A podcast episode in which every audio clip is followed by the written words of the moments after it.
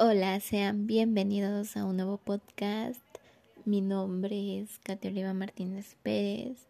Estudio actualmente la licenciatura en Pedagogía y vamos a comenzar con esto tan maravilloso, analizando cuatro videos y respondiendo a preguntas que se nos plantean.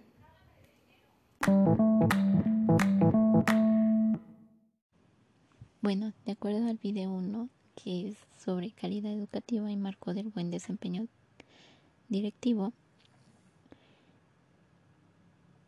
la primera pregunta que se nos plantea es, ¿de qué hablamos cuando se comenta de calidad?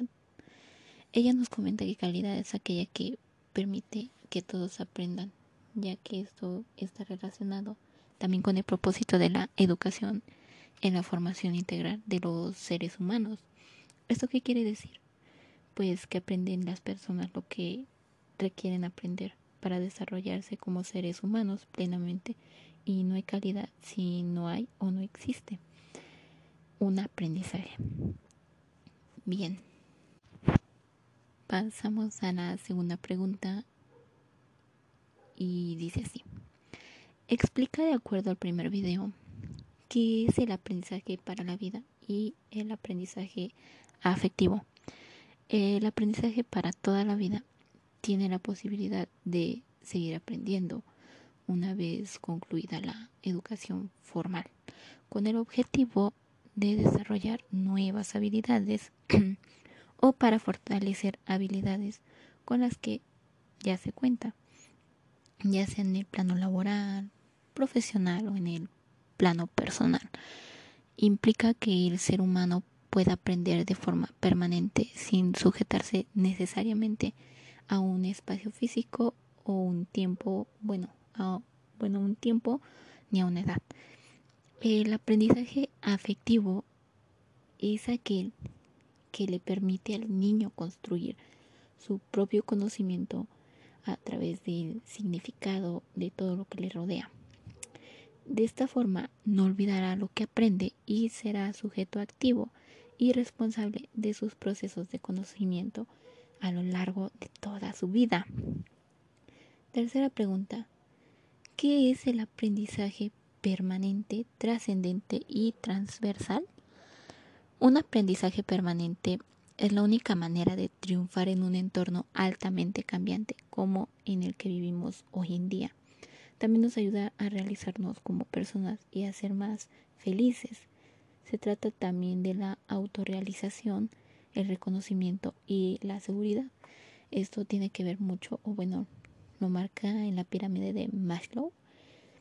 Y bueno, el aprendizaje trascendente es superar los límites de los aprendizajes que ya se han obtenido y llevarlos más a la práctica. El aprendizaje transversal da la oportunidad para que los aprendizajes integren sus dimensiones cognitivas y formativas. Este también puede integrar conocimientos y destrezas en distintas áreas o materias. Pasamos a la cuarta pregunta. Más o menos nos dice así. Explica de acuerdo al primer video, minuto 22, 19, las características generales del mejoramiento continuo.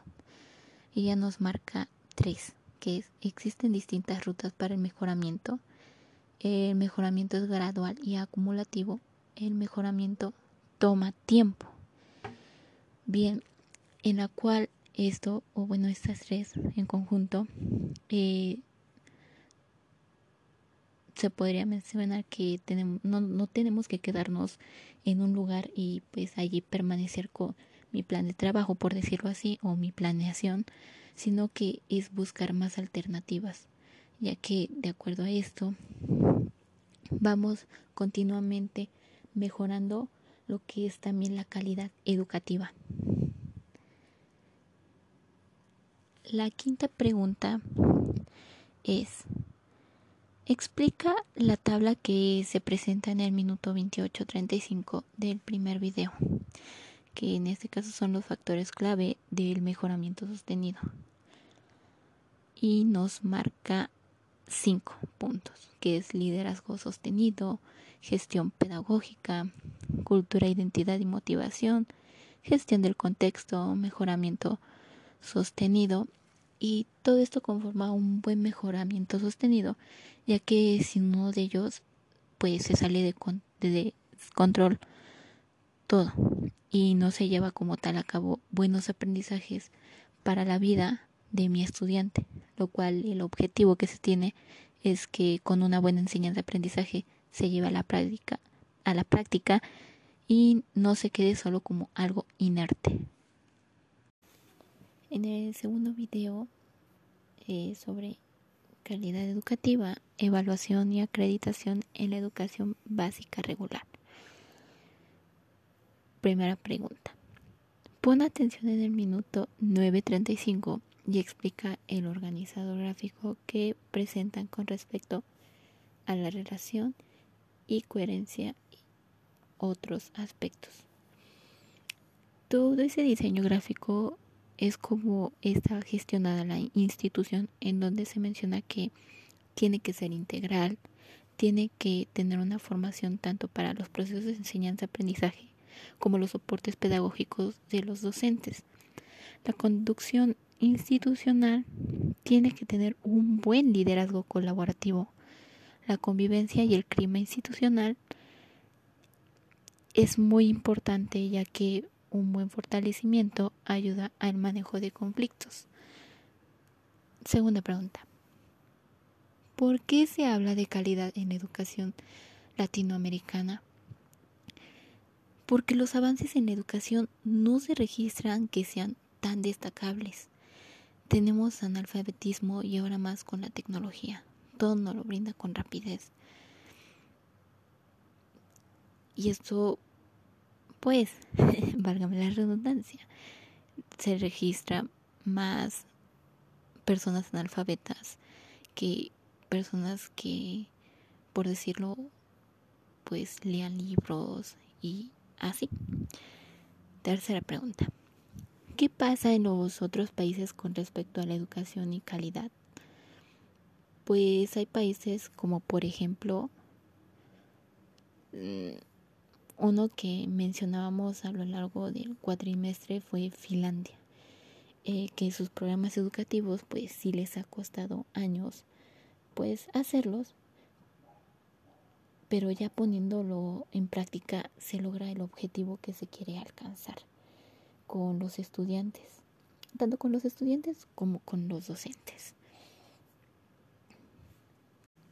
Bien, vamos con el tercer video que tiene como título Educación de calidad, objetivo del milenio o negocio del ciclo. Primera pregunta. Explica por qué la educación de calidad se percibe como un negocio.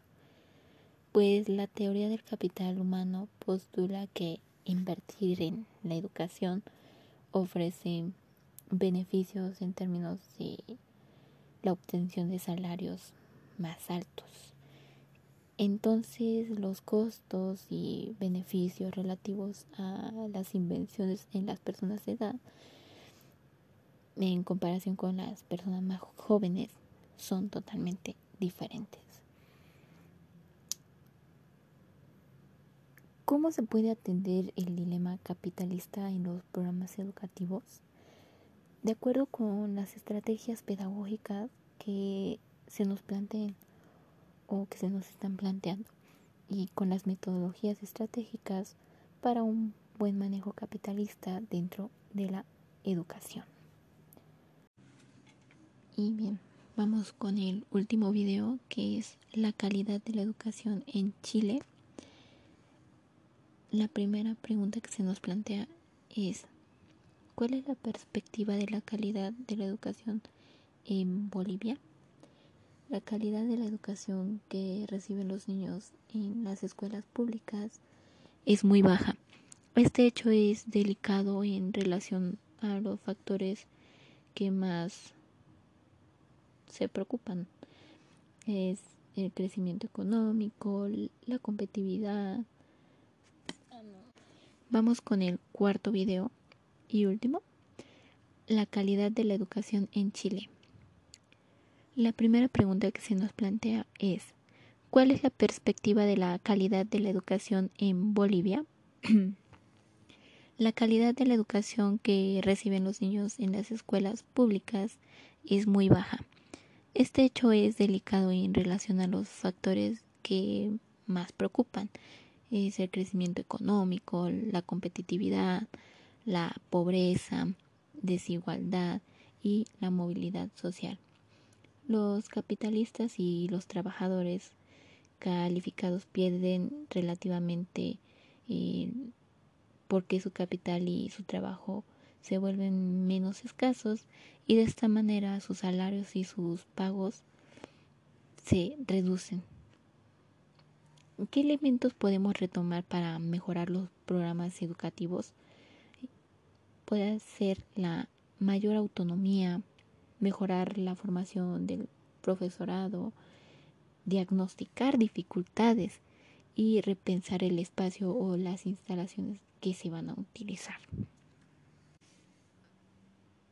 Bien, visto todos los videos y de acuerdo a lo reflexionado y comprendido, se nos plantea esta pregunta muy importantísima y es, ¿Cómo estructurar un buen programa educativo de calidad? Yo digo que sería basarnos sobre el liderazgo profesional. los valores y objetivos, el ambiente de aprendizaje, que pues en esto del ambiente del aprendizaje es que los estudiantes y docentes dispongan de un ambiente educativo tanto a nivel físico como psicológico y esto sea positivo, tranquilo para ambos. Los niveles de exigencia y a qué me refiero con esto es o vienen sobre los factores que influyen en la calidad educativa y de un centro que pues es la existencia eh, de un nivel de expectativas adecuado. La autonomía del alumnado, la utilidad de la enseñanza y la evolución continua. Esto pues algo que olvida también, olvidaba también es sobre la participación de las familias de todos mis estudiantes, ya que esto brinda una óptima calidad educativa. Y pues también se hace la colaboración de los padres y madres en torno al aprendizaje de sus hijos. Bien, espero que les haya gustado muchísimo este podcast. Les deseo que tengan excelente día, excelente tarde o excelente noche. Muchas gracias.